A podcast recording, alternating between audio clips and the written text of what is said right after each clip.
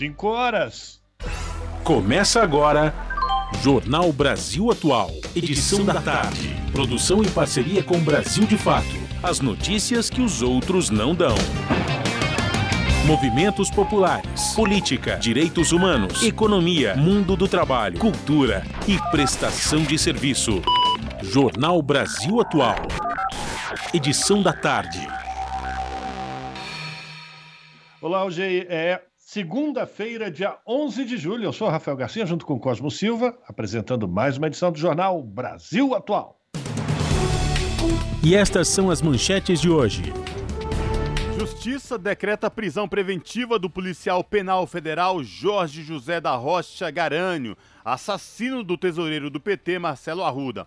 Ele foi morto a tiros durante sua festa de aniversário na noite de sábado em Foz do Iguaçu. A festa tinha como tema o PT e fazia referências ao ex-presidente Lula.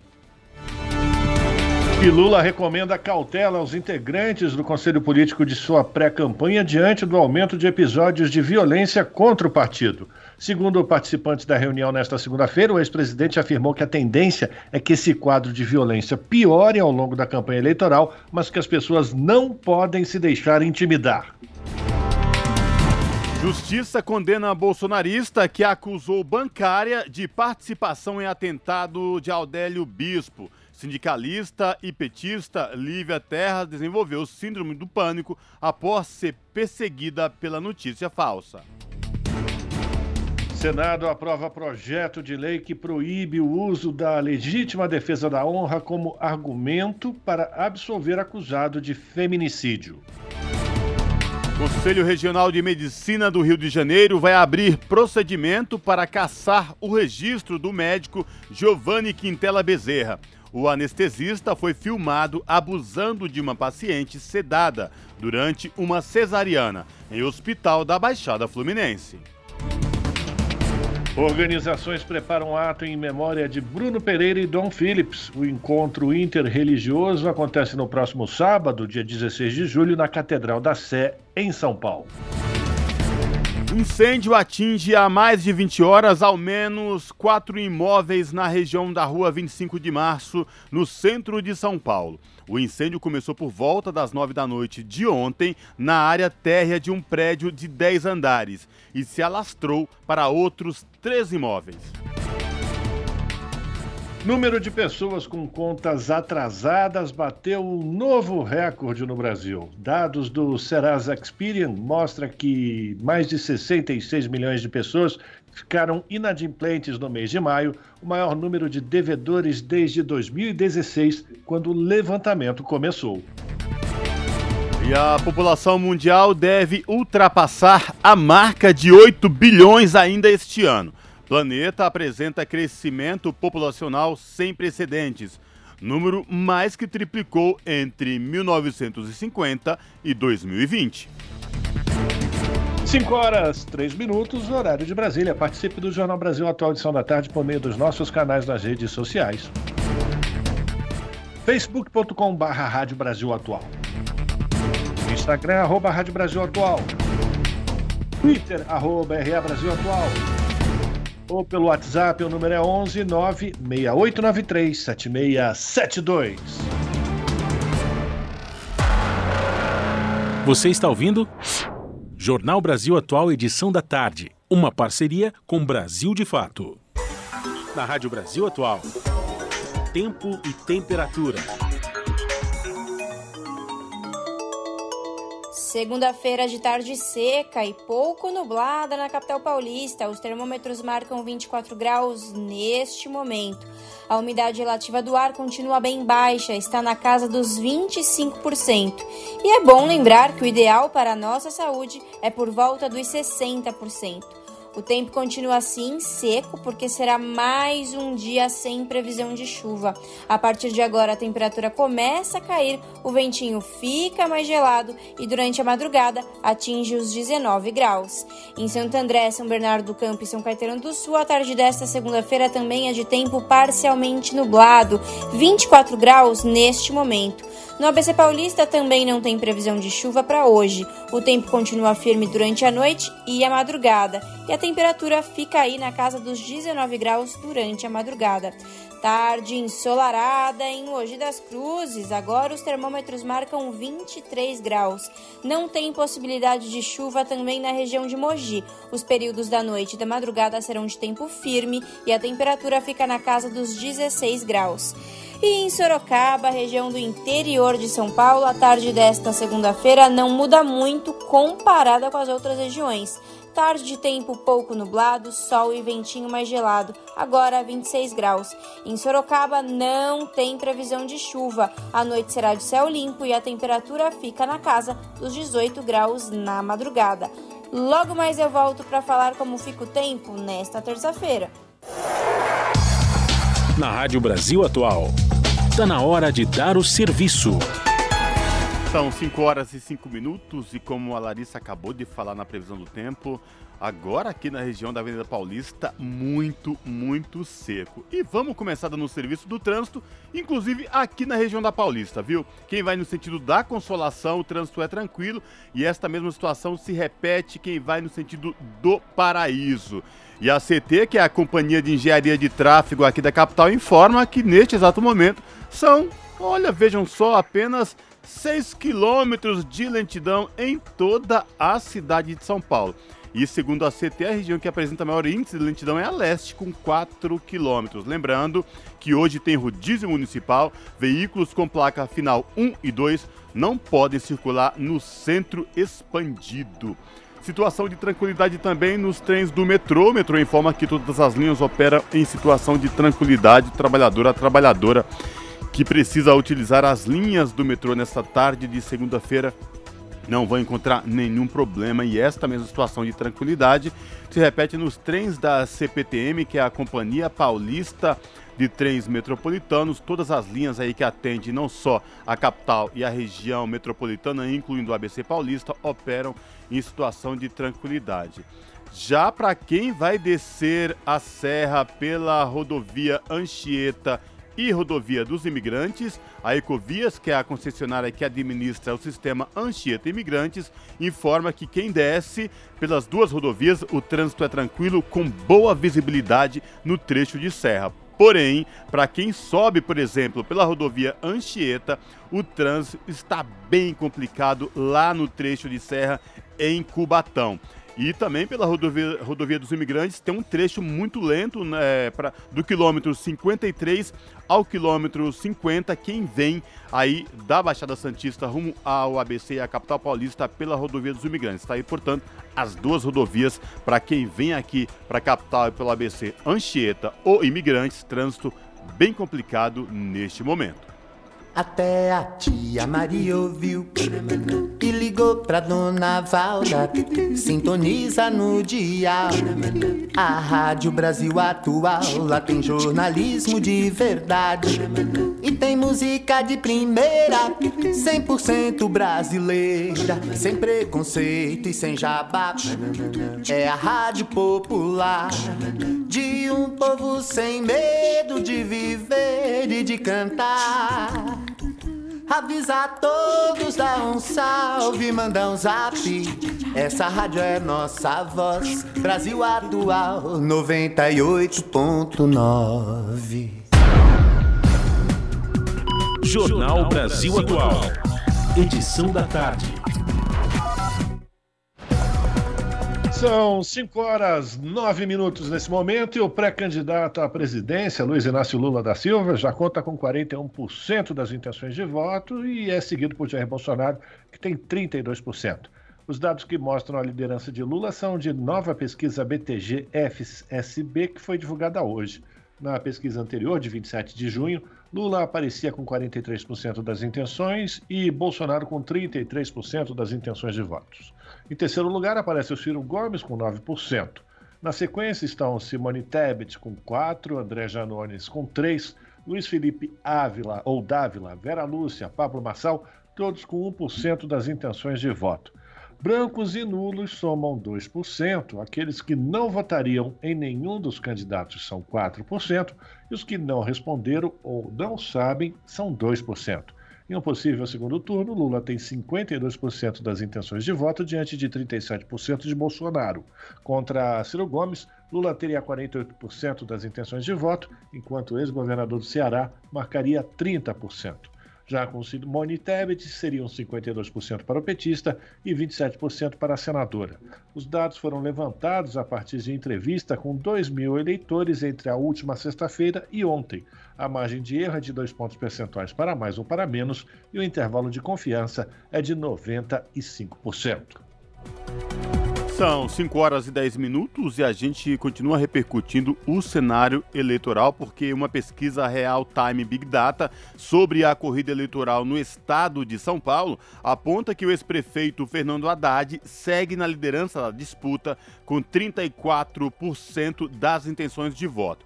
Em seguida, aparecem Tarcísio de Freitas com 20% e Rodrigo Garcia, atual governador, com 16% das intenções de voto. As informações com Douglas Matos, do Brasil de Fato. Uma pesquisa realizada e divulgada nesta segunda-feira pelo Instituto Real Time Big Data mostra Fernando Haddad, do PT, na liderança na disputa pelo governo do estado de São Paulo, com 34% das intenções de voto. Em seguida, aparecem Tarciso de Freitas, do Republicanos, com 20% das intenções, e o atual governador Rodrigo Garcia, do PSDB, com 16%. A margem de erro da pesquisa é de 3 pontos percentuais para mais ou para menos. Aparecem ainda Vinícius Poit, do Partido Novo, com 2%, Abraham Weintraub, do Brasil 35% e Elvis César, do PDT, com 1% cada. Felício Ramute, do PSD, Altino Júnior, do PSTU e Gabriel Colombo, do PCB, não pontuaram. Ramute retirou a candidatura dele na semana passada e deve ser indicado como vice de Tarcísio Freitas, selando assim o apoio do PSD de Gilberto Kassab ao candidato bolsonarista. O índice de entrevistados que responderam que vão anular ou votar em branco ainda é alto, 15%. Os que não sabem ou não responderam somam 11%. Em um segundo cenário, com apenas três nomes, Haddad continua na liderança com 38%, seguido por Tarcísio, 21%, e Garcia, 18%. Na pesquisa espontânea, há um empate técnico entre quatro nomes. Haddad tem 9%, Tarcísio 7%, Rodrigo Garcia 4% e o ex-governador Márcio França do PSB 3%. A margem de erro da pesquisa continua de 3 pontos percentuais para mais ou para menos. Na última sexta-feira, França anunciou a retirada da candidatura e o apoio a Haddad. Ele vai disputar o Senado na chapa apoiada pelo ex-presidente Lula no estado. A pesquisa trouxe ainda o ranking das intenções de voto aos pré-candidatos ao Senado por São Paulo. Márcio França lidera os dois cenários apresentados com 23%. No primeiro, é seguido pela deputada estadual Janaína Pascoal, do PRTB, com 13% e o ex-presidente da Fiesp, Paulo Scaff, do Republicanos, com 12%. Completam o quadro Milton Leite, do União Brasil, com 5%, José Aníbal, do PSDB, com 3%, Aldo Rebelo, do PDT e Nise Yamaguchi, do PTB, com 2% cada. Professor Roque e Ricardo Melão, do Partido Novo, têm 1% cada. O segundo cenário troca a SCAF por Carla Zambelli, do PL, que também aparece em terceiro, com 8%. Eles são cogitados como candidatos bolsonaristas no estado. Pascoal mantém a segunda posição com 14%. Da mesma forma, Milton Leite mantém os 5%, enquanto José Aníbal oscila para 4%. Aldo Rebelo, Yamaguchi, Professor Roque e Ricardo Melão repetem os mesmos índices. Um terceiro cenário testa a possibilidade de Marco Feliciano, do PL, carregar a bandeira de Bolsonaro.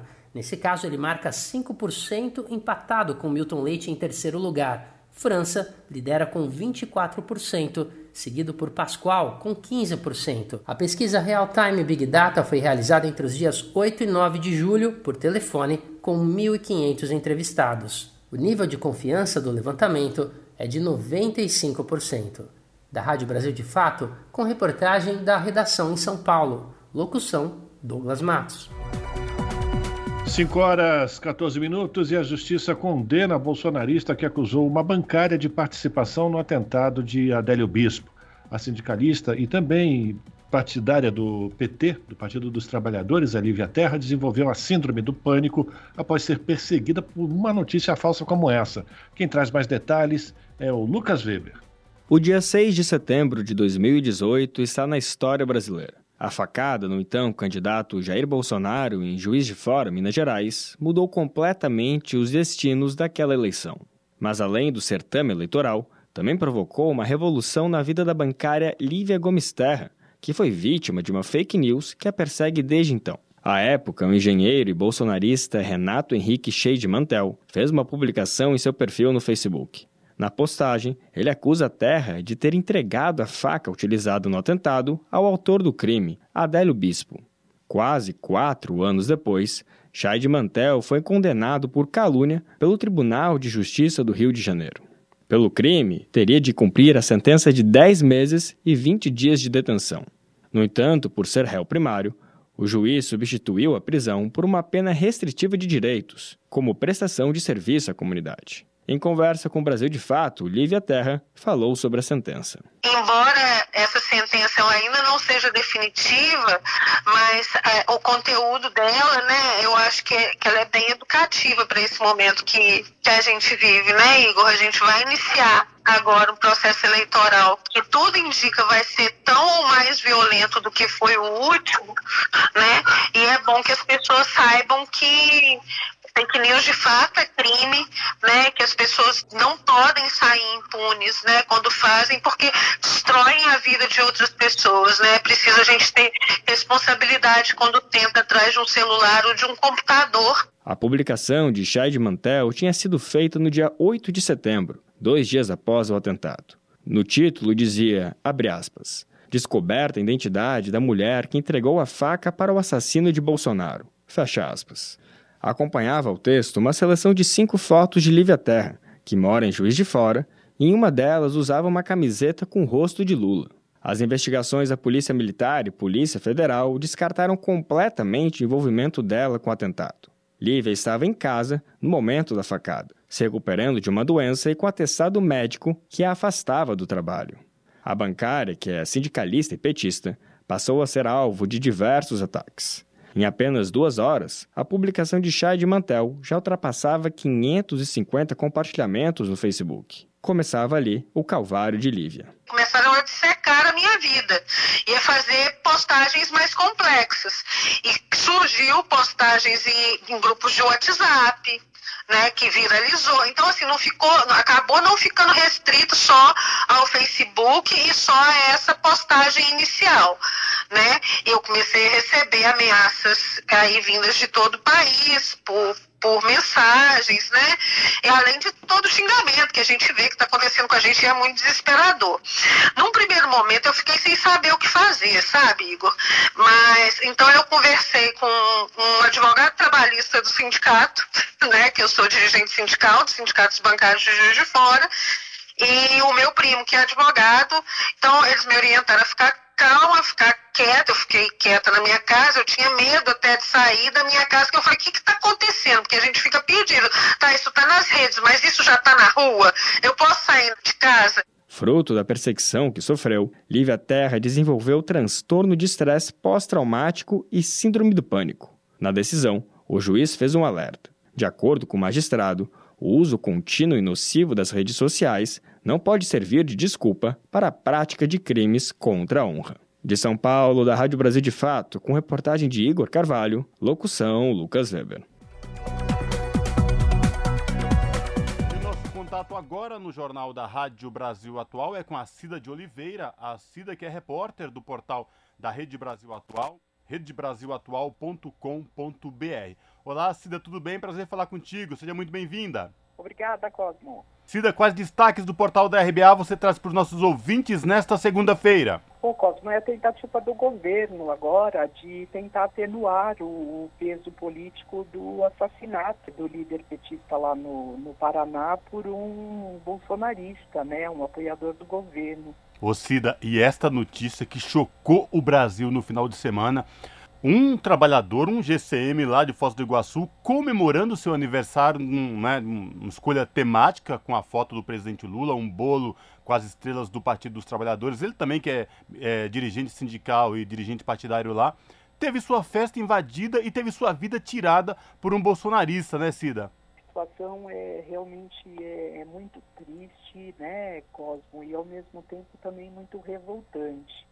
se mostra a, a que ponto o Brasil chegou. E, quer dizer, são, são mortes que vêm no, no, num conjunto com outras, com outros atentados também, né? Atentados contra a, a democracia. E eu queria lembrar também é, que atos que têm sido feitos é, é, para celebrar né, a pré-candidatura do, do, do, do pré-candidato Lula é, as pessoas que se reúnem, elas têm sido recebidas é, com fezes, né, com urina.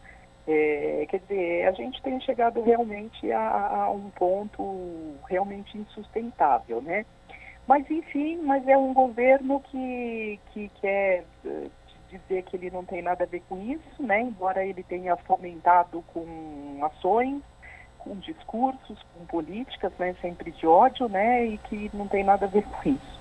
E hoje o governo ele tenta é, para dissipar, né, para tentar atenuar toda essa é, essa pressão, né, que recai sobre ele, porque já são aí muitos anos, né, com, com essa política toda.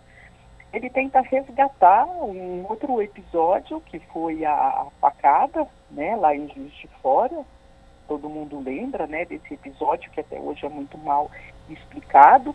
E, infelizmente, é, comparações ainda mais esdrúxulas e descabidas, né, Cosmo? Por exemplo, o vice-presidente Mourão chegar a dizer que, que, que é, é, coisa que, infelizmente, acontece todo fim de semana, é, não sei, é difícil, né? Você tem notícia, Cosmo, de, de situação como essa? É, de pessoas que invadem a, o aniversário do outro para ir lá e fazer o que foi feito nesse fim de semana, é, gritando o nome do presidente. Não, de é, forma alguma. conta que o aniversariante, a temática da festa dele o candidato adversário? De forma alguma. Isso é, fica nítido que é o exemplo da violência exacerbada que vem sendo é, potencializada pelo atual presidente da República. Isso acontece por conta disso.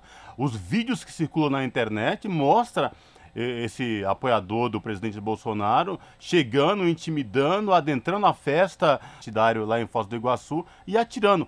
Inclusive dá para ver nos vídeos que circulam na internet a esposa da vítima, né, que foi assassinada, tentando dialogar, falando que era uma policial civil e mesmo assim não impediu que, que o apoiador de Bolsonaro é, atirasse neste trabalhador que estava comemorando seu aniversário de 50 anos. É, e quando você espera, né, que, quer dizer, quando as esperanças que a gente tem, né, que já vão se esgotando, de que o governo tome uma postura, né, e que fale algo digno, é, venha é, né, novamente nesse sentido, né, de desqualificar sempre o outro lado, é, é realmente muito revoltante. Foi decretada, inclusive, a prisão preventiva do assassino, né?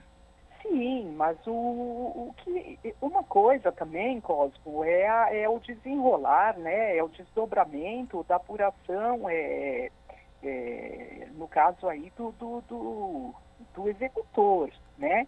Mas o que a gente também tem que tratar é, é do que está por trás para insuflar esse estado de coisas. Exato, né? exatamente. Porque o que você tem aí diversas pessoas é, pelo país afora, como no caso mandantes de, de, de crimes no país inteiro, aquela coisa toda, mas que acabam sendo motivadas motivadas por uma série de outras coisas, né?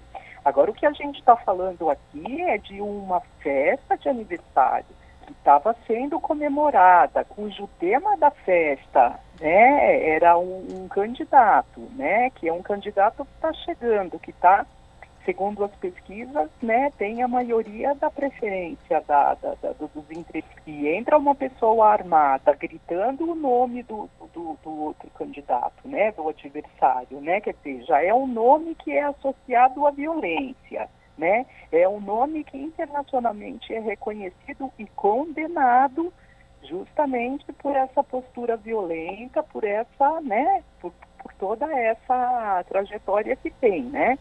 E, e, e, agora ele vem dizer que não, que está que, que tá tendo uma pressão, que está sendo feita uma, uma, um nexo aí que, que não cabe com o nome dele, que ele não tem responsabilidade nenhuma com isso, e que, quer dizer, como assim?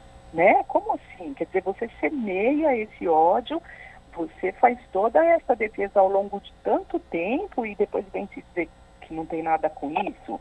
E, e, e vem agora também apoiadores, né, né, Cosmo? Por exemplo, o, o líder do governo na Câmara, né, deputado Ricardo Barros, que é lá do Paraná, é, ele, ele vem comparar uma situação grave dessa com briga de trânsito que, olha, é, a gente vê realmente com muita preocupação e a gente teme uma escalada. A própria presidenta do, do PT, que está pedindo a federalização das investigações, o que foi que ela, ela questionou? Ela falou, onde nós vamos parar? Né? Quer dizer, nós vamos ter uma campanha à base da bala? Lembrando daquela frase é, do presidente Bolsonaro, onde ele fala, vamos metralhar a petralhada, né, Cida? E vários vídeos dele apontando armas de fogo, para assim, enfim, naturalizando violência, né? Sim, é, Cosmo. E, e, mais recentemente, faz mais ou menos o que? Uns 10 dias, talvez, acho que nem isso. O, o assassino, agora desse fim de semana, ele postou uma. Um, ele fez uma postagem que era claramente ofensiva, a, a, chamando mesmo para o ataque é, de ódio ao PT, como se o PT fosse o, enfim, o autor de todas as desgraças conhecidas nesse Bom, aguardar aí os desdobramentos desse caso, porque pelo que tudo indica, ainda teremos muita, muita notícia a esse respeito ao decorrer da, no decorrer da semana. Cida, obrigado por falar com nossos ouvintes aqui no Jornal da Rádio Brasil Atual. Espero falar contigo em uma próxima oportunidade, viu? Abraço. Tá, abraço para você e para os ouvintes. Falamos aqui com a Cida de Oliveira, no Jornal Brasil Atual. Jornal, Jornal Brasil, Brasil Atual. Edição da tarde. 5 horas 26 minutos e o dirigente petista Marcelo Arruda foi enterrado agora à tarde sob aplausos e pedidos de fim do ódio. O Marcelo foi velado em um ginásio esportivo na cidade com a presença de familiares, colegas de trabalho e militantes políticos. Além dos parentes, diversos colegas do Partido dos Trabalhadores de Foz do Iguaçu, do qual Marcelo era tesoureiro, e da Guarda Municipal compareceram ao local. Entre as figuras políticas, a presidenta do Partido dos Trabalhadores, Gleisi Hoffmann, compareceu ao velório. Por volta das duas da tarde, o corpo do guarda saiu do ginásio para um cortejo pela cidade, sob aplausos e gritos de Marcelo presente. O comboio de veículos passou em frente à guarda e depois se dirigiu ao cemitério municipal no bairro Jardim São Paulo. No cemitério, vários amigos e familiares discursaram sobre Marcelo, descrito como alguém pacífico e que lidava bem com as diferenças políticas. São 5 horas e 27 minutos. E nas redes sociais, parlamentares, políticos e internautas também lamentaram o assassinato do guarda municipal e tesoureiro do Partido dos Trabalhadores, Marcelo Arruda. Confira na reportagem de Nara Lacerda. Parlamentares, pré-candidatos, jornalistas e defensores de direitos humanos lamentaram o assassinato do guarda municipal e tesoureiro do PT Marcelo Arruda em Foz do Iguaçu.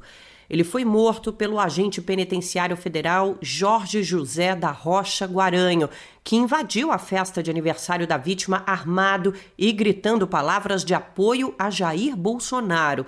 Em nota divulgada nesse domingo, o partido homenageou Arruda e prestou solidariedade à família. O PT cobrou medidas das autoridades para coibir qualquer situação que alimente um clima de disputa violenta fora dos marcos da democracia e da civilidade. A sigla ressaltou que esses casos são embalados pelo discurso de ódio do presidente Jair Bolsonaro, que estimula o conflito e o ataque a adversários. Marcelo Arruda foi candidato a vice-prefeito de Foz do Iguaçu pelo PT em 2020. No evento onde ocorreu o crime, ele comemorava 50 anos, acompanhado de amigos e familiares. A celebração privada, que foi invadida por Guaranho, tinha temática decorativa petista. De acordo com testemunhas, o bolsonarista não era conhecido por ninguém que estava no local. Ele gritava que todos os petistas deveriam morrer e que Jair Bolsonaro iria ganhar as eleições.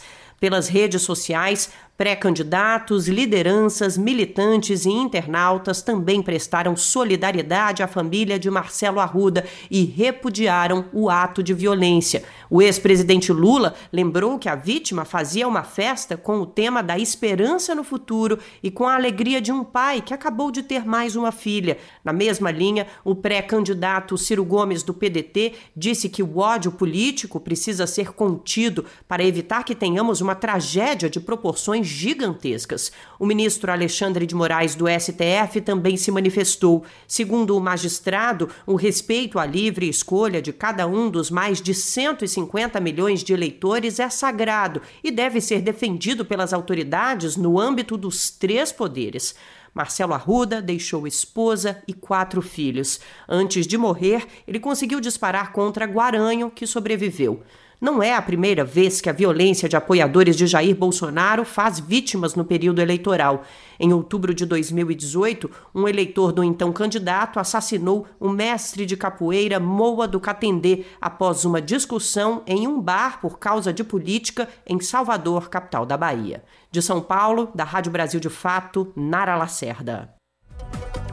E a imprensa estrangeira também repercutiu o assassinato do tesoureiro do Partido dos Trabalhadores, Marcelo Arruda. O jornal espanhol El País, por exemplo, escreveu que o líder do PT foi morto por um apoiador do presidente Bolsonaro. Confira mais detalhes da repercussão do caso na reportagem de Douglas Matos. O assassinato do guarda municipal Marcelo Arruda, tesoureiro do Partido dos Trabalhadores em Foz do Iguaçu, no Paraná, repercutiu na imprensa internacional neste domingo e também nesta segunda-feira. Arruda foi morto a tiros pelo agente penal José da Rocha Guaranho, que é explícito apoiador do presidente Jair Bolsonaro, como deixa claro nas redes sociais. O jornal espanhol El País escreveu que, abre aspas, um líder do PT foi morto a tiros pelas mãos de um bolsonarista, fecha aspas. Na mesma linha, os franceses Le Parisien e Le Figaro deram ênfase às posições políticas de Arruda e Guaranho em seus títulos. O Le Parisien escreveu que um ativista petista foi morto por outro ativista pró-Bolsonaro e que o ex-presidente Lula atribuiu o caso ao discurso de ódio do atual mandatário. Já o Le Figaro disse que o partido de Lula, abre aspas, denuncia o assassinato de um de seus ativistas, fecha aspas. Na Argentina, o portal Infobae classificou Arruda como líder do PT e Guaranho de seguidor de Bolsonaro. O site Crônica, também argentino, escreveu que o policial entrou no aniversário de Arruda, aspas, gritando a favor de Bolsonaro e matou o petista, fecha aspas. Ainda na Argentina, o La Nación destacou a posição ideológica do assassino, enquanto o jornal Clarim enfatizou o caso como um assassinato por ódio e violência política. A página 12, assim como o francês Le Parisien, fez referência a Lula sobre um assassinato em decorrência de um discurso de ódio incentivado por um presidente irresponsável. Nas redes sociais, o agente penitenciário federal Jorge José da Rocha Guaranho tem publicações com demonstração de apoio contumaz ao presidente Bolsonaro. Ele se apresenta como conservador, cristão e a favor de armas. Em uma foto publicada em 2018, ao lado do deputado Eduardo Bolsonaro, filho do presidente, Guaranho escreveu, aspas, obrigado pelo apoio. No mesmo ano, publicou uma foto com a legenda Eu sou o Caixa 2 de Bolsonaro. De São Paulo, da Rádio Brasil de Fato, com reportagem de Caroline Oliveira, locução Douglas Matos. São 5 horas e 33 minutos.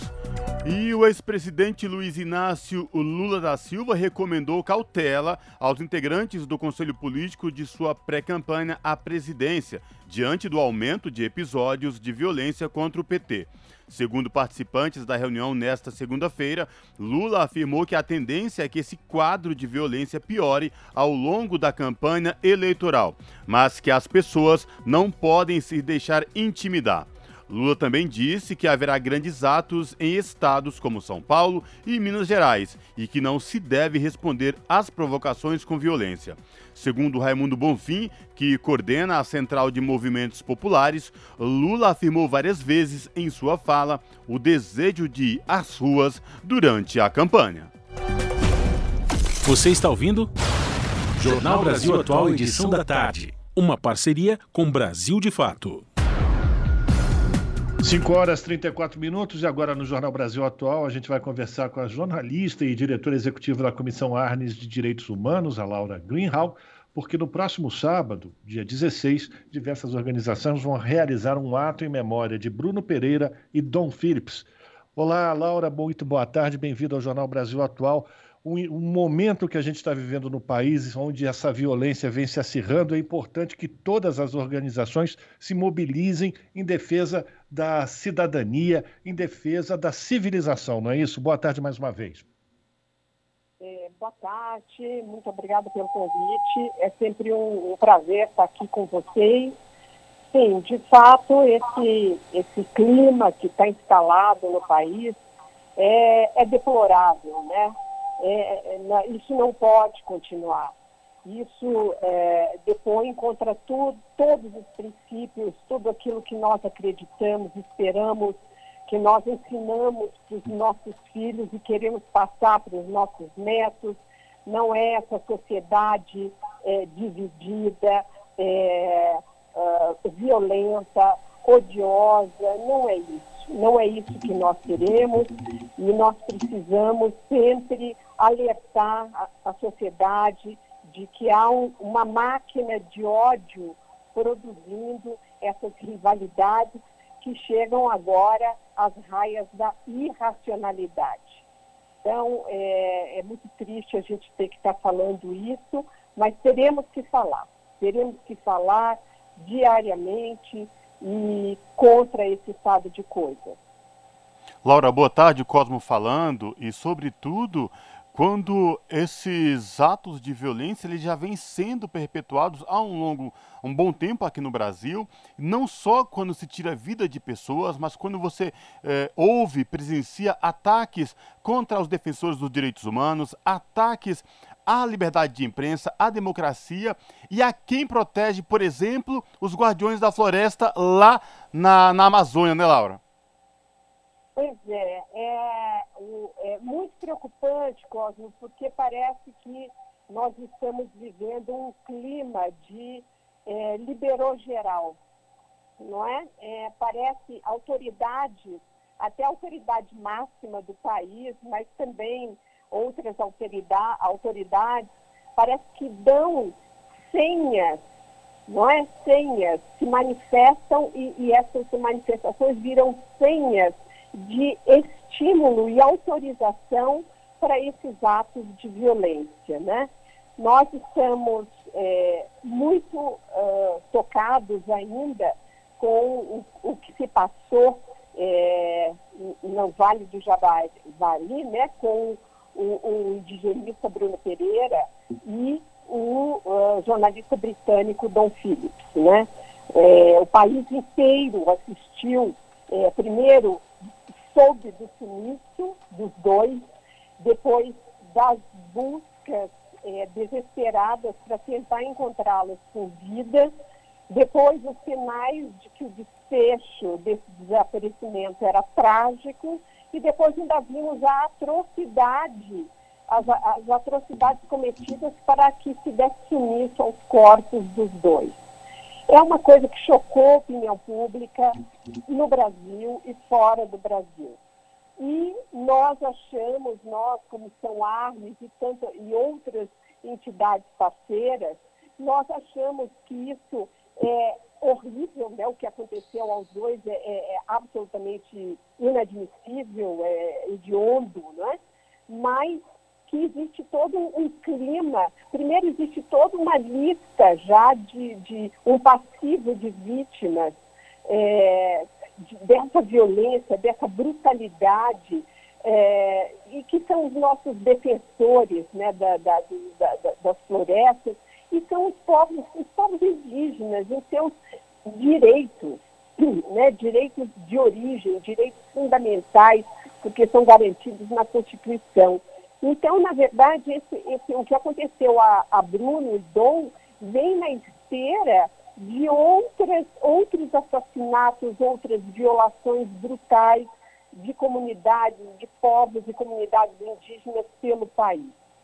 Então, foi com base nisso que a Comissão Armes, ao lado de outras entidades, e eu posso nomeá-las aqui, se você quiser, uh, nós decidimos fazer um ato em memória não só de Bruno e Dom, mas principalmente deles, porque estamos ainda muito tocados com, com o que se passou lá, mas também em nome de todas as vítimas que tombaram nos últimos tempos e que vem tombando nesse Brasil que insiste em não reconhecer os direitos dos nossos indígenas, dos nossos povos originários e tradicionais.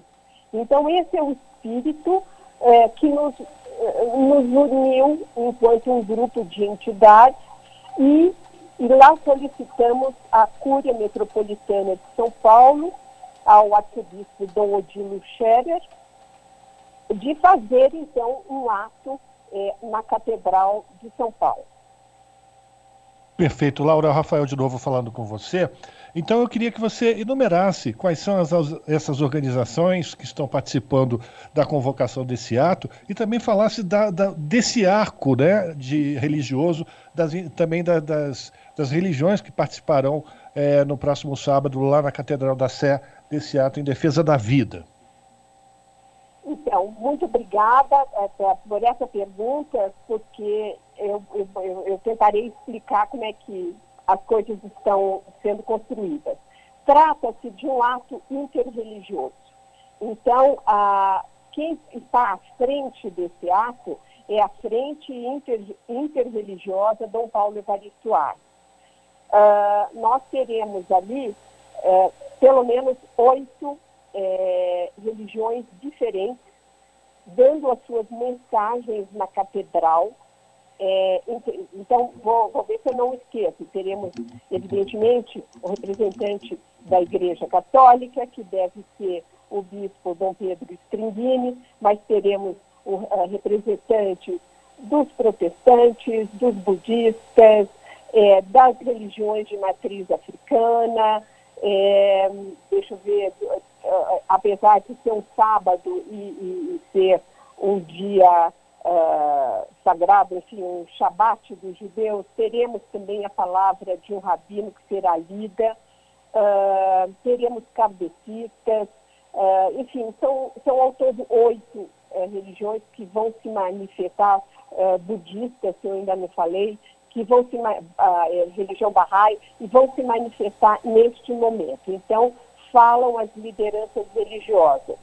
É, depois o ato prossegue com a manifestação das viúvas é, de Bruno Pereira, a Beatriz Matos, antropóloga, e a viúva de Dom Philips, Alessandra Sampaio, que muito generosamente vieram, é, virão para São Paulo para participar desse ato. A gente tem muito a agradecer a elas, porque estão ainda sobre o impacto do que viveram, mas é, aceitaram participar desse ato. Elas falam, elas darão a sua mensagem.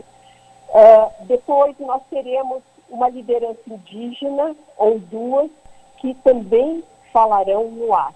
Né? Acho que talvez duas lideranças que eu ainda, uh, ainda não sei uh, finalmente quais serão.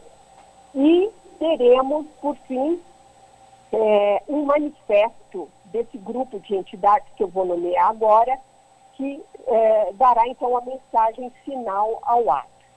As entidades que estão promovendo esse ato são, além da Comissão Armes, né, pela qual eu estou falando, a Comissão Justiça e Paz, a própria Frente Interreligiosa Dom Paulo Evaristo Armes, o Instituto Vladimir Herzog de Direitos Humanos, a OAB São Paulo também está conosco. Né?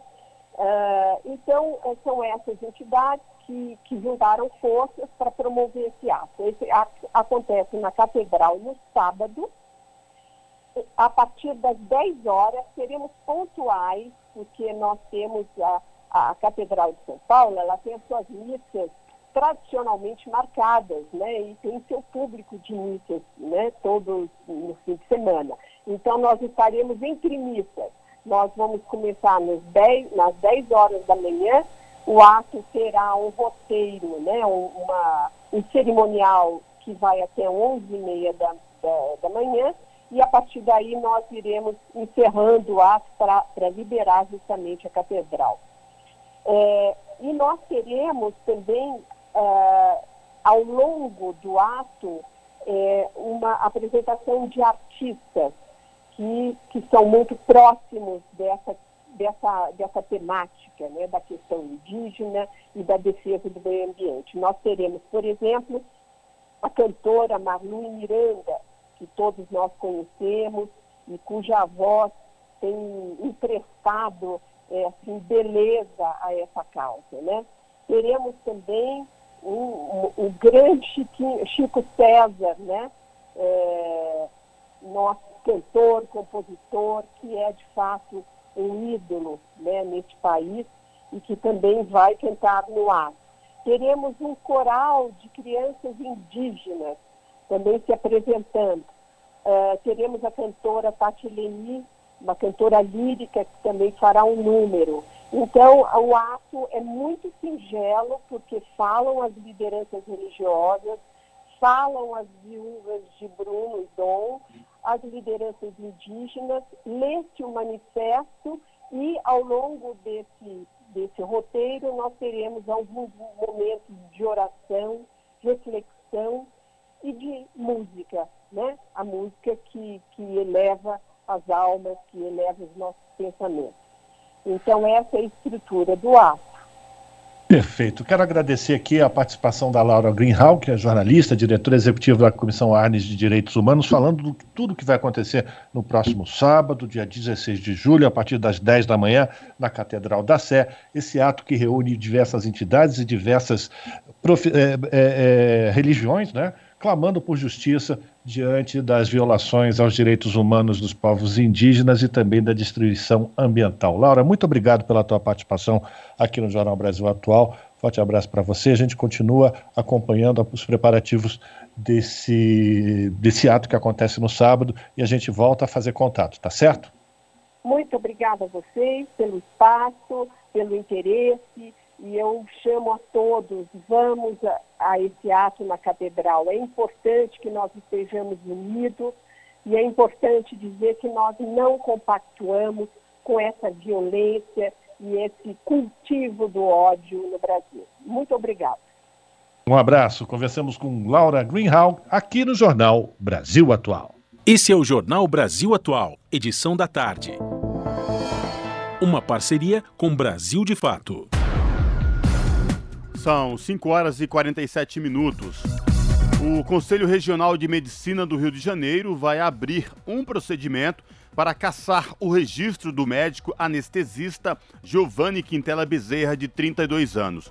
O anestesista foi filmado abusando de uma paciente sedada durante uma cesariana, na tarde do último domingo, no Hospital Estadual da Mulher Eloneide Student, na Baixada Fluminense. As informações com a repórter Cristiane Ribeiro. A filmagem foi feita com um celular pela equipe de enfermagem que acompanhava o parto na sala de cirurgia. A equipe já desconfiava da conduta do anestesista, que sedava totalmente as parturientes, quando o normal é que as mães fiquem acordadas para ver o nascimento do bebê. O anestesista também colocava um pano cirúrgico maior para dificultar a visão dos outros médicos para o seu campo de trabalho, ao lado do rosto da paciente, e também não permitia que o marido da paciente permanecesse o tempo todo ao lado dela. Os enfermeiros e técnicos de enfermagem mostraram a prova do crime para a direção do hospital, que acionou a Delegacia da Mulher de São João de Meriti. O profissional foi preso em flagrante e conduzido a DEAN, onde ficou detido até ser conduzido nesta segunda-feira ao sistema penitenciário do Estado. Ele passará por audiência de custódia. Segundo a titular da especializada, a delegada Bárbara Lomba, ao ser abordado pelos policiais, Giovanni se mostrou surpreso, mas ele ainda não sabia da existência do vídeo. Já na delegacia e acompanhado por um advogado, ele se manteve calado. A delegada disse que foi estarrecedor ver as ações do investigado no vídeo e que acredita que outras mulheres vítimas desse médico devem agora procurar a DEAN. Nós ficamos estarrecidos, é inacreditável o que nós vimos e é gravíssimo, é ainda mais grave porque é um profissional que deveria estar cuidando do paciente, o paciente é, está nas mãos daquele profissional, totalmente vulnerável, no momento realmente importante da vida ali, tendo filho, né? No, dentro do hospital da mulher, então todos os profissionais têm ciência de tudo que a mulher passa já, das violências que nós sofremos já, são várias. E, e, e a, vida da pessoa, a saúde da pessoa, estava entregue nas mãos desses, desses profissionais. Então é muito grave, é, é algo muito grave, muito hediondo. Inicialmente, o anestesista vai responder por estupro de vulnerável. Se condenado, a pena pode chegar a 15 anos de prisão, mas ele pode ser enquadrado em outros crimes, caso fique provado que usava quantidade maior de sedativos para executar o estupro. Em nota, a Secretaria de Estado de Saúde disse que repudia a conduta do anestesista, que abriu uma sindicância no hospital para tomar as medidas administrativas, que está colaborando com as investigações e prestando apoio à vítima e sua família. Da Rádio Nacional no Rio de Janeiro, Cristiane Ribeiro. 5 horas e 50 minutos. Jornal Brasil Atual, edição da tarde. Na última semana, o Senado aprovou um projeto de lei que proíbe o uso da legítima defesa da honra como argumento para absolver o acusado de feminicídio. A medida também impede que a violenta emoção e a defesa do valor moral ou social sejam usados para atenuar a pena dos acusados de feminicídio, violência doméstica ou familiar cometidos contra a mulher. Só em 2020, mais de 1.300 mulheres foram mortas pelos seus companheiros por motivos relacionados ao gênero. É o que aponta o Anuário Brasileiro de Segurança Pública e quem traz mais detalhes é a repórter Júlia Pereira. Os 24 membros da Comissão de Constituição e Justiça do Senado aprovaram na última semana um projeto de lei que impede o uso da legítima defesa da honra como argumento para absolvição do acusado de feminicídio pelo Tribunal do Júri, tese prevista pelo Código de Processo Penal. Em 2021, o STF, Supremo Tribunal Federal, já havia julgado o uso da tese como inconstitucional. Ana Paula Braga, coordenadora do Núcleo de Violência Doméstica da Comissão da Mulher Advogada da OAB São Paulo, explica que o projeto de lei é mais um reforço para a garantia do respeito da dignidade da vítima. Só em 2021, 1.341 mulheres foram mortas pelos seus companheiros em razão do gênero, segundo dados do Anuário Brasileiro de Segurança Pública. Agora ela é um reforço ainda maior, né? Eu fico até triste de pensar que a gente precise de uma lei para dizer uma coisa que deveria ser tão óbvia, mas que não é. Mas agora, por exemplo, com a alteração do Código de Processo Penal, a defesa sequer pode empregar essa tese, né? Porque antes era, a defesa poderia usar essa tese, explorar e se conseguir deu sorte, né? Aí ficaria a cargo de, do juiz depois anular esse julgamento ou não mas agora ele não pode nem sequer ser trazido. Então é mais uma forma de você garantir pelo menos o respeito à dignidade da vítima. Esses casos agora eles vão ter que ser julgados com base em questões técnicas, não em questões morais ou preconceituosas. É importante que todos os atores judiciais, né, sejam os advogados, os juízes, os promotores, todo mundo tenha esse compromisso de combater a violência de gênero e ainda que seja um advogado que está atuando pelo acusado, pelo réu, né, é claro que o direito de defesa ele tem que ser amplo, mas ele tem que respeitar os direitos humanos também. Então, acho que não vale tudo na defesa de um cliente, né? não vale você também violar a imagem, violar é, a dignidade das outras pessoas, especialmente de uma mulher que já não está mais aqui para se defender.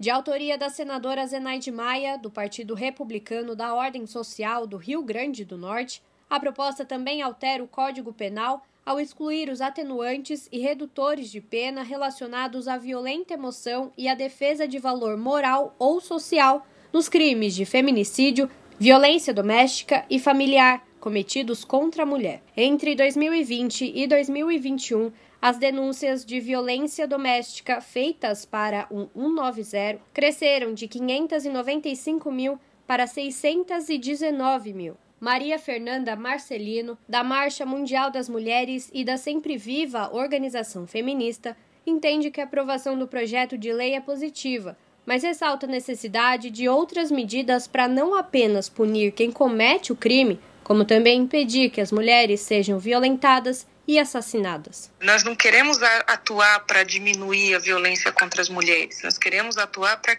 impedir que a violência contra as mulheres ela ocorra, que o assassinato de mulheres, que o feminicídio ocorra. É, no entanto, é claro que punir assassinos, agressores, é fundamental para tirar os homens de um lugar bastante confortável que é a impunidade, a certeza de que nada vai acontecer com eles.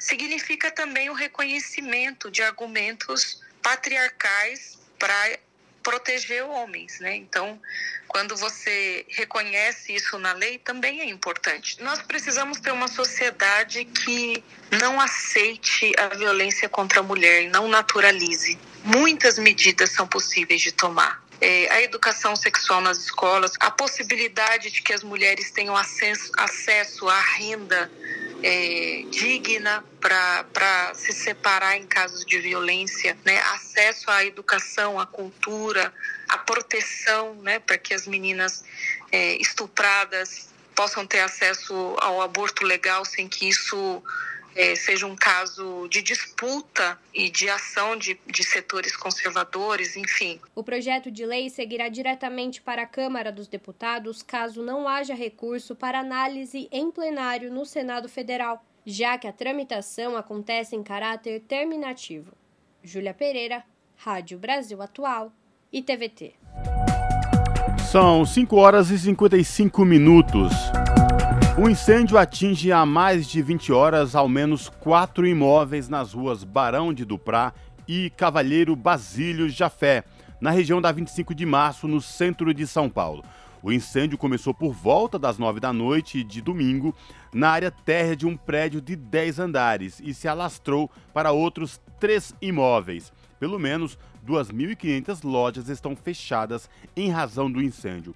Foram atingidos também uma loja de artigos de papelaria e festa, que ficou completamente destruída, além de um prédio de seis andares e o prédio histórico da primeira igreja ortodoxa do país. Segundo informações dos bombeiros, o prédio de dez andares não corre risco de desabar, mas a Defesa Civil foi acionada e fará avaliação de todos os imóveis afetados. O prédio onde o fogo começou não tinha o auto de vistoria do Corpo de Bombeiros. O documento é obrigatório. A recomendação dos bombeiros é para que os comerciantes da região permaneçam fechados, sem previsão de liberação para a abertura do comércio. Agora são 5 horas e 57 minutos, Jornal Brasil Atual, edição da tarde, e a gente vai falar do crescimento populacional a população do mundo deve ultrapassar a marca de 8 bilhões ainda neste ano. E segundo o secretário-geral da ONU, Antônio Guterres, o foco deve ser nas pessoas e igualdade com a chegada a esse marco. Desde meados do século XX, o mundo experimentou um crescimento populacional sem precedentes. O número mais que triplicou entre os anos de 1950 e 2020. Da ONU News em Nova York, quem traz mais detalhes é a Mayra Lopes. As Nações Unidas marcam o Dia Mundial da População neste 11 de julho. Em 2022, a data coincide com a proximidade do nascimento do oitavo bilionésimo habitante da Terra. Para o secretário-geral da ONU, Antônio Guterres, esta é uma ocasião para celebrar nossa diversidade, reconhecer nossa humanidade comum e se maravilhar com os avanços na saúde que prolongaram a vida útil e reduziram drasticamente as taxas de mortalidade materna e infantil. O chefe das Nações Unidas afirma que atingir uma população global de 8 bilhões é um marco numérico. No entanto, o foco deve permanecer nas pessoas. Para ele, é uma responsabilidade compartilhada cuidar do planeta e honrar os compromissos uns com os outros. Guterres afirma que um mundo de 8 bilhões de pessoas significa 8 bilhões de oportunidades para viver vidas dignas e realizadas. Na contramão, ele lembra que ainda vivemos em um mundo de grande desigualdade e destaca a questão de gênero. O líder da ONU ressalta que estamos testemunhando novos ataques aos direitos das mulheres, incluindo serviços essenciais de saúde. As complicações relacionadas à gravidez e ao parto ainda são a principal causa de morte entre meninas de 15 a 19 anos. Da ONU News em Nova York, Mayra Lopes. A pluralidade de ideias e a informação confiável nunca foram tão necessárias. Você que gosta do conteúdo jornalístico produzido pela Rádio Brasil Atual e pela TVT tem uma missão muito importante: dar o seu apoio para que nossa voz continue cada vez mais forte. Jornalismo independente, com responsabilidade com a notícia e com a democracia, só é possível com a participação e o apoio popular. Acesse o site catarse.me/tvt Faça a sua assinatura e nos ajude com sua contribuição. Rádio Brasil Atual e TVT. Compromisso com a notícia. Compromisso com você. Salve, salve família, firmeza total. Aqui quem fala é o Dexter, sensacional. Eu também estou plugado, sintonizado na Rádio Brasil Atual, 98.9 FM. 6 horas. Rádio Brasil Atual. Para sugestões e comentários, entre em contato conosco por e-mail redação@jornalbrasilatual.com.br ou WhatsApp DDD 11 96893 7672. Acompanhe a nossa programação também pelo site redebrasilatual.com.br.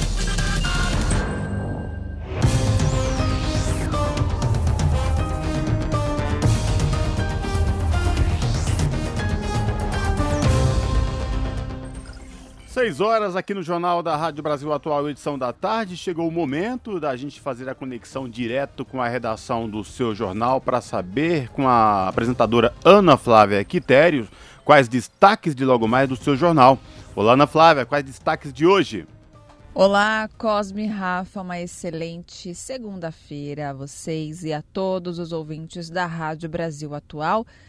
Uma excelente segunda e também uma excelente semana para todos nós. Precisamos, né? Porque final de semana aí tivemos assuntos bem carregados, pesados, tristes, não é mesmo? Então que essa semana seja um pouco mais leve, não é mesmo? Então vamos aos destaques da edição de hoje aqui do seu jornal. Um projeto de lei do governo Bolsonaro quer cortar mais 2 bilhões e 500 milhões de reais do Fundo Nacional de Desenvolvimento Científico e Tecnológico. O valor representa quase metade da verba prevista para o fundo neste ano e coloca em risco pesquisas com vacinas contra a Covid, além de inúmeros projetos em andamento em universidades públicas e institutos federais. E quem vai trazer mais detalhes será a repórter Gihanna Rodrigues detalhes sobre mais esse desmonte. Quando eu digo que a semana tem que ser né, tranquila, a gente acaba dando notícias assim, a gente reflete, mas não, gente, vai dar tudo certo. Bom, outro destaque aqui: ao longo dos últimos 16 dias, entidades da sociedade civil promoveram campanha com evento em diversas partes do país pelo fim dos castigos físicos né, e psicológicos contra crianças e adolescentes. É o famoso aí tem pais que utilizam ainda do, do castigo físico, né? Bate na criança, enfim. É, como meio de, de repreender, né? E de ensinar. Né? E o objetivo é conscientizar essas famílias e autoridades sobre a necessidade de uma educação não violenta, sem violência. E para encerrar, começou a funcionar no Distrito Federal o Ponto de Apoio ao Trabalhador. A iniciativa é da CUT, a Central Única dos Trabalhadores e sindicatos filiados. E o que acontece? Eles oferecem a quem trabalha na rua um local como refeitório, banheiro, água, computador, tomadas para celular e, claro, um sofá para descanso, principalmente entregadores, né? É, de, de, comida, de alimentos por aplicativo, porque a gente sabe que alguns locais que eles fazem essas entregas não tem nenhum, né, não tem, não, não, eles não conseguem nem usar o banheiro.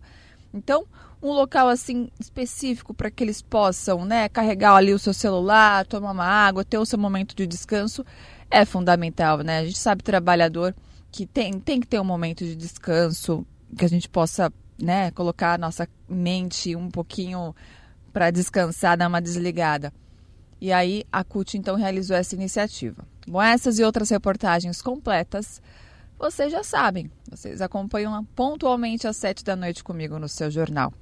Bom programa, Rafa Cosmo, um beijão grande para todo mundo e até daqui a pouco. Jornal Brasil Atual, edição da tarde.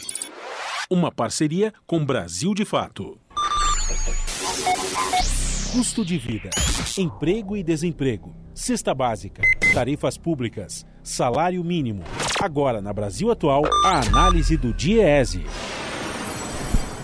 E nós vamos fazer contato agora com o supervisor do escritório do Jazz em São Paulo, Vitor Pagani. Bom dia, Vitor. Bom dia, Glauco.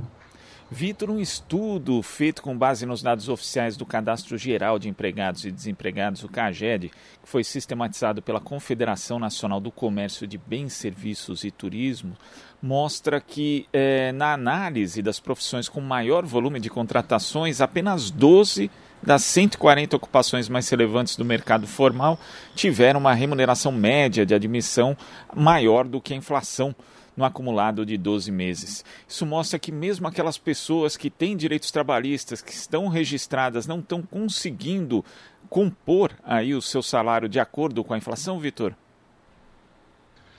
Essa retomada da atividade, como ela se dá num ritmo muito lento e num contexto de desemprego bastante elevado, quase 11 milhões de trabalhadores e trabalhadoras desempregados, e com uma inflação alta, já estamos há mais de 10 meses com a inflação em dois dígitos, acima de 10%, essa retomada não tem sido suficiente para que o trabalhador que está sendo contratado não tenha perda do seu rendimento, da sua remuneração, do seu salário de contratação. Então, o que a gente observa é que a retomada está se dando com base em empregos pior remunerados, com salários mais baixos do que o que se pagavam há 12 meses atrás.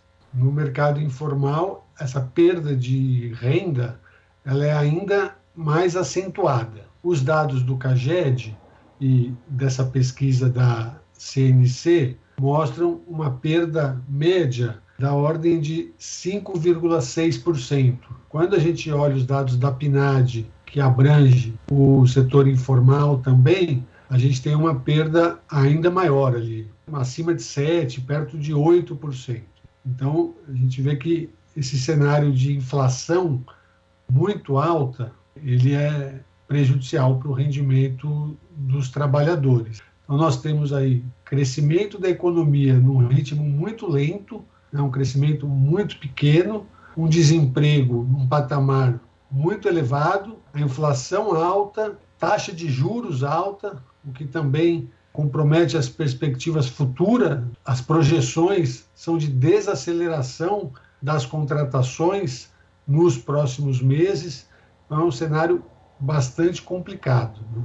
A gente olha as ocupações que tiveram algum ganho de rendimento, elas são, sobretudo, é, na área de saúde, né, que foi bastante demandada devido à pandemia, mas principalmente entre os médicos, né, e nas áreas de tecnologia.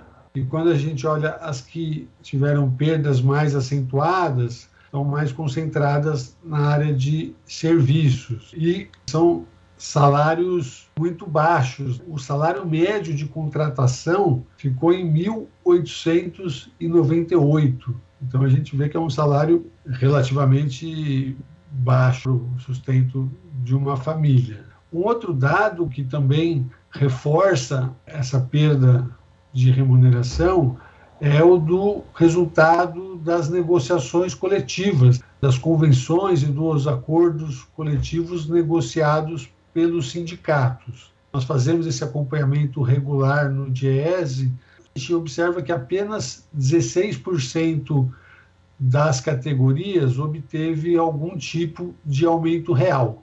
Então, isso também faz com que haja uma queda do rendimento dos trabalhadores, né, na medida em que 41% repôs a inflação e o restante teve reajustes abaixo do INPC, abaixo da inflação.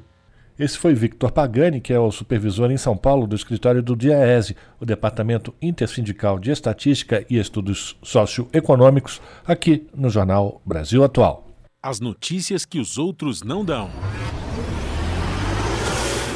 Jornal Brasil Atual. Edição da tarde. Uma parceria com Brasil de Fato. São 6 horas 9 minutos. O número de pessoas com contas atrasadas bateu um novo recorde no Brasil. Segundo dados do Serasa Experian, o país tinha mais de 66 milhões de inadimplentes em maio, o maior número de devedores desde 2016, quando o levantamento começou. A soma das dívidas chega a 278 bilhões de reais, uma média de 4 mil reais por dívida. Na comparação anual com maio do ano passado, houve um aumento de 4 milhões de pessoas com o nome sujo. O segmento de bancos e cartões é o responsável pela maioria das dívidas, 28,2% do total. Depois vem as contas básicas como água, luz e gás, com 22,7%. Em terceiro lugar, ficam os setores de varejo e financeiras, com 12,5% cada um. Na divisão por região, São Paulo lidera com 15 milhões e 600 mil inadimplentes. Na outra ponta, Roraima foi o estado com menos negativados, registrando cerca de 220 mil devedores. São 5 horas e 6 horas e 10 minutos. Pauta do plenário da Câmara tem PEC que estabelece estado de emergência e benefícios sociais e proposta que inclui piso da enfermagem na Constituição. Da Rádio Câmara de Brasília, Antônio Fidal. Nesta semana, última antes do recesso de julho do Congresso, o plenário da Câmara deve votar duas propostas de emenda à Constituição consideradas prioritárias na Casa. Uma delas é a que prevê benefícios como o aumento do valor do Auxílio Brasil e o vale de mil reais para caminhoneiros autônomos. A outra é que deixa claro na Constituição que uma lei ordinária vai definir o piso salarial dos profissionais da enfermagem. Mas está prevista também sessão do Congresso para votar vetos presidenciais e a Lei de Diretrizes Orçamentárias, a LDO, texto que define as regras para a elaboração do orçamento do ano que vem. Sem isso, o Congresso não pode entrar em recesso oficial. E já está marcada para terça-feira sessão do plenário para dar prosseguimento à votação da PEC que aumenta o Auxílio Brasil e concede outros benefícios que somam 41 bilhões de reais, com autorização para que a despesa não fique limitada pelo teto de gastos.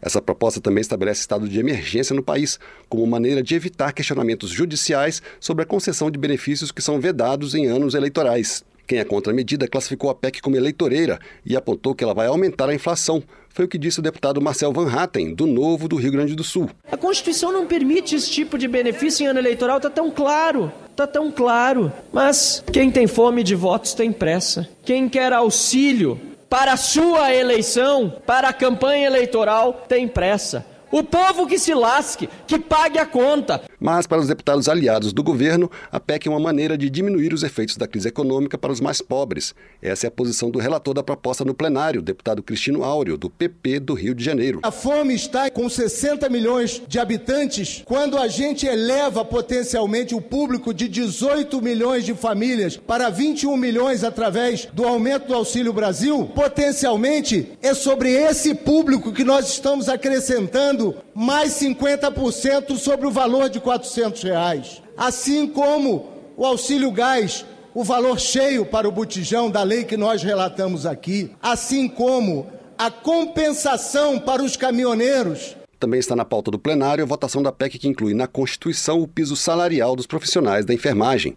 O projeto que define o piso da categoria foi aprovado dois meses atrás pelo Congresso, mas tornar isso constitucional é considerado uma maneira de evitar questionamentos jurídicos sobre a proposta. Isso porque a Constituição estabelece que projetos de lei sobre aumento de remuneração de servidores públicos só podem ser propostos pelo presidente da República, e o projeto que estabeleceu o piso foi apresentado pelo senador Fabiano Cantarato, da Rede do Espírito Santo. Para a deputada Carmen Zanotto, do Cidadania de Santa Catarina, a PEC vai dar segurança jurídica ao piso. Vai dar robustez e segurança jurídica ao projeto aqui aprovado, que veio do Senado Federal, que é o 2564. Sem sombra de dúvidas, a enfermagem brasileira merece o reconhecimento pelo seu trabalho histórico e a baixa remuneração faz com que os profissionais da enfermagem general tenham duplas ou triplas jornadas de trabalho. Corre de um hospital para outro, corre de um hospital para uma unidade básica de saúde. Também está na pauta do plenário medida provisória que simplifica a concessão pelo INSS do auxílio por incapacidade temporária, o antigo auxílio doença. A MP acaba com a necessidade de perícia e permite que o benefício seja dado com base em atestados e laudos médicos. Outra MP na pauta é a que cria o programa de renovação da frota de caminhões do país, o Renovar, com regras para o financiamento de veículos novos e entrega dos velhos para reciclagem e desmonte. Outro projeto que pode ser votado é o que regulamenta o funcionamento de operadoras de moedas virtuais, como as criptomoedas.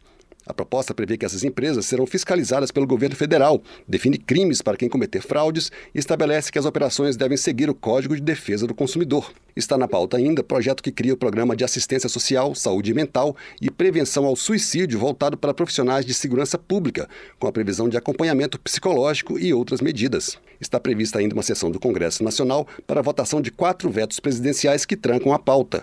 Um deles trata dos crimes contra o Estado Democrático de Direito, legislação que revogou a Lei de Segurança Nacional.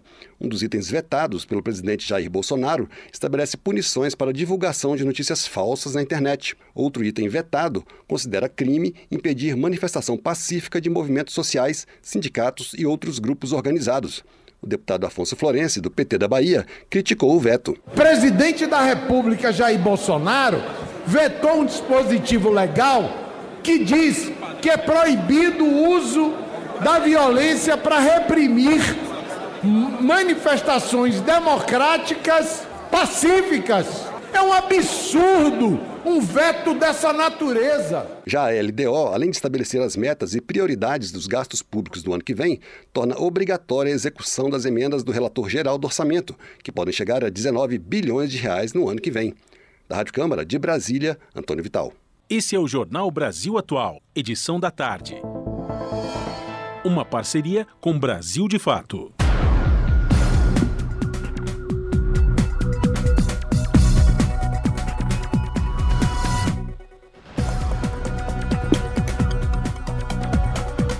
São 6 horas 15 minutos e o Brasil tem mais de 400 mil casos de Covid-19 pela segunda semana consecutiva. As mortes avançam em ritmo crescente há um mês e o país registra mais de 200 óbitos por dia desde 28 de junho. Confira mais informações com a Nara Lacerda. Pela segunda semana seguida, o total de casos de Covid-19 registrados no Brasil ficou acima de 400 mil, patamar que não era observado desde fevereiro deste ano. Segundo o CONAS, Conselho Nacional de Secretários de Saúde, o número de casos diários é superior a 50 mil desde 25 de junho. Entre o início e o fim da semana passada, foram confirmadas mais de 402.600 infecções em território nacional. Mas existe a percepção de que o cenário pode ser ainda mais grave por causa da subnotificação o governo federal não elaborou mecanismos para contabilizar os resultados dos autotestes, cada vez mais usados no Brasil. Vale lembrar que um patamar superior a 400 mil casos por semana foi registrado pela primeira vez no país em fevereiro de 2021. Esse período viria a se tornar o mais grave da trajetória do coronavírus em território nacional. Nos cinco meses seguintes, mais de 250 mil pessoas perderam a vida para a Covid-19. Com quase 80% da população totalmente vacinada, os óbitos no Brasil não aumentam na mesma proporção de 2021. Ainda assim, o total de mortes relatadas a cada semana aumenta sem parar há um mês e chegou a 1.696 no período que se encerrou no último sábado, dia 10. Atualmente, mais de 200 pessoas morrem por causa do coronavírus a cada 24 horas no Brasil. Dados divulgados pela rede genômica Fiocruz apontam que a crescente circulação de duas linhagens da variante Ômicron podem levar o Brasil a uma nova onda de reinfecções. De acordo com o informe, há uma mudança na dinâmica da pandemia em território nacional, com maior detecção das linhagens BA4 e BA5. Em 81 casos de reinfecção avaliados entre 16 e 30 de junho, 68 estavam associados a Ômicron, incluindo pessoas contaminadas duas vezes por linhagens distintas. O cenário observado no Brasil segue tendência observada na Europa e na na América do Norte. Isso sugere que a BA4 e a BA5 devem caminhar para se tornar dominantes no país. De São Paulo, da Rádio Brasil de Fato, Nara Lacerda. São 6 horas e 18 minutos.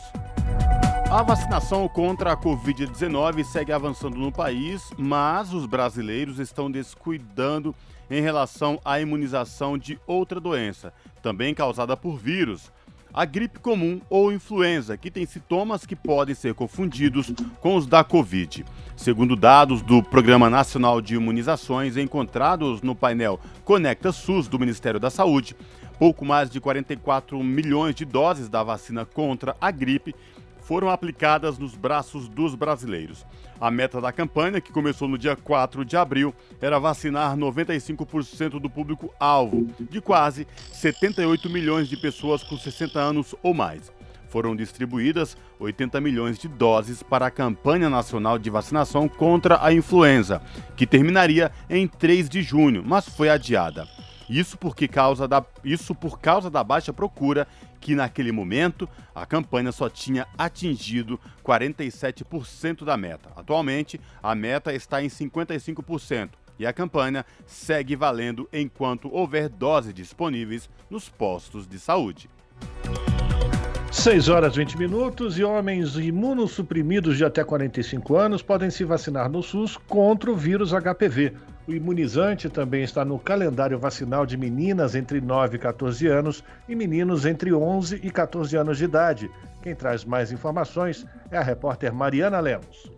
O Ministério da Saúde anunciou a ampliação da faixa etária de homens imunossuprimidos que devem receber a vacina quadrivalente contra o HPV nos postos do SUS. HPV é a sigla para papilomavírus humano, que é uma denominação genérica de um grupo de mais de 100 vírus diferentes. Eles podem provocar a formação de verrugas na pele e nas regiões genital, incluindo a uretra, anal e oral, atingindo lábios, boca e cordas vocais. As lesões genitais podem ser precursoras de tumores malignos, especialmente em mulheres. A transmissão se dá principalmente por contato sexual. O vírus não tem cura, mas as lesões podem ser tratadas para evitar o desenvolvimento de tumores. Até agora, a vacina era disponibilizada para homens imunossuprimidos entre 9 e 26 anos. Com a mudança que segue recomendações de sociedades científicas, a faixa etária masculina contemplada será igual à feminina, que já era de 9 a 45 anos. A vacina do HPV também é disponibilizada no Sistema Único de Saúde para meninas entre 9 e 14 anos e meninos entre 11 e 14 anos de idade. O SUS considera imunossuprimidas as pessoas que receberam transplantes de células tronco e órgãos sólidos ou que vivem com HIV/AIDS. A lista inclui ainda pacientes que fazem tratamento para o câncer. Independentemente da idade, o esquema vacinal só é completo após três doses. A segunda dose deve ser aplicada até dois meses após a primeira e a terceira dose deve ser aplicada seis meses após a primeira dose. Por exemplo, se você se vacinar no mês de julho, o esquema vacinal estará completo em janeiro de 2023. A vacina quadrivalente previne as lesões causadas causadas pelo HPV dos tipos 6 e 11. A imunização completa também evita os cânceres relacionados ao HPV dos tipos 16 e 18, que são os do colo do útero, peniano e de orofaringe. A infecção por HPV não apresenta sintomas na maioria das pessoas, mas a multiplicação viral e o aparecimento de lesões e tumores podem ocorrer quando a imunidade cai. Segundo informações da Organização Mundial da Saúde, existem cerca de 10 milhões de pessoas infectadas pelo HPV só no Brasil. A estimativa da OMS é que por ano surjam 700 mil novos casos da doença. De São Paulo, da Rádio Brasil de Fato, Mariana Lemos. São 6 horas e 23 minutos. A Anvisa mantém proibição de venda de cigarros eletrônicos no Brasil. A decisão foi tomada de forma unânime pela diretoria da agência. As informações com a repórter Sayonara Moreno. Continua proibida a comercialização, importação e a propaganda de quaisquer dispositivos eletrônicos para fumar, os chamados cigarros eletrônicos, no Brasil. A decisão foi tomada nesta quarta-feira de forma unânime pela diretoria colegiada da Anvisa, Agência Nacional de Vigilância Sanitária, após avaliação do relatório de análise de impacto regulatório sobre esses aparelhos para fumar também conhecidos como vapes. A proibição já existe desde 2009 por meio de resolução da Anvisa, que cita a inexistência de dados científicos que comprovem a eficiência, a eficácia e a segurança no uso e manuseio de quaisquer dispositivos eletrônicos para fumar. Uma das diretoras da Anvisa e relatora do documento, Cristiane Jourdan, ao ler o relatório, defendeu a manutenção da proibição desses cigarros eletrônicos no Brasil, junto com outras medidas regulatórias. Com tantos riscos envolvidos, autorizar tais produtos seria colocar em risco a saúde de dezenas de milhões de brasileiros e brasileiras. O uso da DEF está relacionado a diversos riscos, aumento do risco de iniciação de jovens e adolescentes ao tabagismo, alta potência de dependência, uso dual, toxicidade, danos à saúde pulmonares, cardiovasculares, neurológicos, dentre outros, ausência de estudos de longo prazo, possibilidade de impactos negativos nas políticas de controle de tabaco, risco de marketing e propaganda indevida desses produtos, como demonstrado em diversos outros países, e ausência de estudos que comprovem que esses produtos causam redução de danos à saúde, tanto no aspecto individual quanto coletivo. O relatório final, analisado nesta quarta, traz informações e dados sobre os possíveis efeitos caso os cigarros eletrônicos sejam regularizados no Brasil. Durante a reunião, diversos especialistas e estudiosos do assunto levaram contribuições para o debate, entre eles o médico Drauzio Varela, que se diz ex-fumante. Segundo ele, o Brasil obteve destaque e vem sendo elogiado pela redução significativa do número de fumantes nos últimos anos, o que pode ser impactado com os vapes. As piores doenças que eu conheci na medicina foram causadas pelo cigarro. Surpreendentemente, nós conseguimos reduzir o número de fumantes de uma forma espetacular. O negócio da indústria ganha dinheiro, claro, nada contra. Mas eles tinham que repor essas pessoas que param de fumar e os que morrem por causa do cigarro. E aí inventaram o quê? O cigarro eletrônico. O que vicia o que é? Não é o alcatrão. O que vicia é a nicotina. Se a gente tiver uma forma de administrar nicotina, nós vamos começar a viciar as crianças e os adolescentes, e eles vão ficar dependentes. A médica do Instituto Nacional do Câncer, Tânia Cavalcante, destacou que pode ser desastroso se a venda de cigarros eletrônicos for permitida no Brasil, porque afetaria a política nacional de controle do tabaco, que tem contribuído para a redução de fumantes no país e no número de mortes em decorrência do tabagismo. Os DEFs, dispositivos eletrônicos para fumar, são equipamentos com bateria recarregável e refis para utilização, sendo conhecidos por diferentes nomes, como cigarros eletrônicos, vapes, tabaco não aquecido, pods, entre outros. Com a decisão da agência reguladora, a próxima etapa deve ser o lançamento de uma consulta pública para a sociedade opinar sobre o uso desses cigarros eletrônicos. A Anvisa deve ainda definir como a fiscalização deve ser feita sobre a venda ilegal desses aparelhos no Brasil. Da Rádio Nacional em Brasília, Sayonara Moreno. 6 horas 27 minutos e o saneamento básico pode passar a ser reconhecido como um direito social na Constituição. A PEC, que foi aprovada pela Comissão de Constituição e Justiça do Senado, aumenta a responsabilidade do poder público em garantir água tratada e esgoto para toda a população brasileira. As informações com Roberto Fragoso. Uma proposta de emenda constitucional aprovada pela Comissão de Constituição e Justiça insere o saneamento básico entre os direitos sociais, ao lado de saúde, educação, alimentação, trabalho, moradia, transporte, lazer, segurança, previdência social, proteção à maternidade e à infância e assistência às populações vulneráveis. O relator da PEC, Rogério Carvalho, do PT de Sergipe, citou dados que mostram que quase metade dos brasileiros ainda não contam com saneamento adequado. De acordo com o Instituto Trata Brasil, 35 milhões de brasileiros não são abastecidos com água tratada e 100 milhões de brasileiros não têm acesso a serviço de coleta de esgotos. Metade da população, portanto, apenas 41,1% dos esgotos do Brasil são tratados. Cada real investido em saneamento gera economia de 4 na área da saúde. E se toda a população tivesse essa coleta de esgotos, haveria uma redução em termos absolutos de 74,6 mil internações por ano, sendo que 56% da redução ocorreria no Nordeste. Carvalho lembrou que o reconhecimento do saneamento como direito básico na Constituição vai aumentar a responsabilidade do Executivo em implementar políticas que garantam o acesso à água e esgoto para toda a população. Os direitos fundamentais têm aplicabilidade imediata, portanto, caso o poder público se omita na implantação dos direitos sociais, poderá vir a ser condenado judicialmente para implementar as políticas públicas específicas. O direito social ao saneamento básico relaciona-se diretamente ao princípio constitucional da dignidade da pessoa humana e com os direitos fundamentais à vida, à saúde, à alimentação e ao meio ambiente ecologicamente equilibrado. A PEC é de autoria de Randolfo Rodrigues da Rede Sustentabilidade do Amapá e precisa agora passar por dois turnos de votação no plenário antes de seguir para a Câmara dos Deputados. Da Rádio Senado, Roberto Fragoso. Na Rádio Brasil Atual. Tempo e temperatura. Capital paulista, a terça-feira não será nada diferente dos outros dias. O tempo será de sol entre nuvens, sem previsão de chuva. A temperatura continua alta, máxima de 28 graus e mínima de 16 graus. Nas regiões de Santo André, São Bernardo do Campo e São Caetano do Sul, a terça-feira será de sol entre nuvens e mais um dia sem previsão de chuva, com máxima de 27 graus e mínima de 14 graus. A terça-feira na região de Mogi das Cruzes também será de sol e calor, mas o predomínio será de nuvens, muitas nuvens. Tempo firme sem previsão de chuva, com máxima de 27 graus e mínima de 14 graus.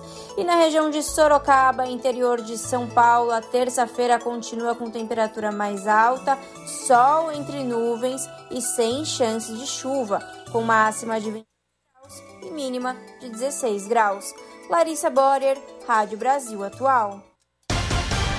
Ligação direta, você fica agora com o Papo com Zé Trajano. Nós voltamos amanhã a partir das 5 da tarde. Até lá.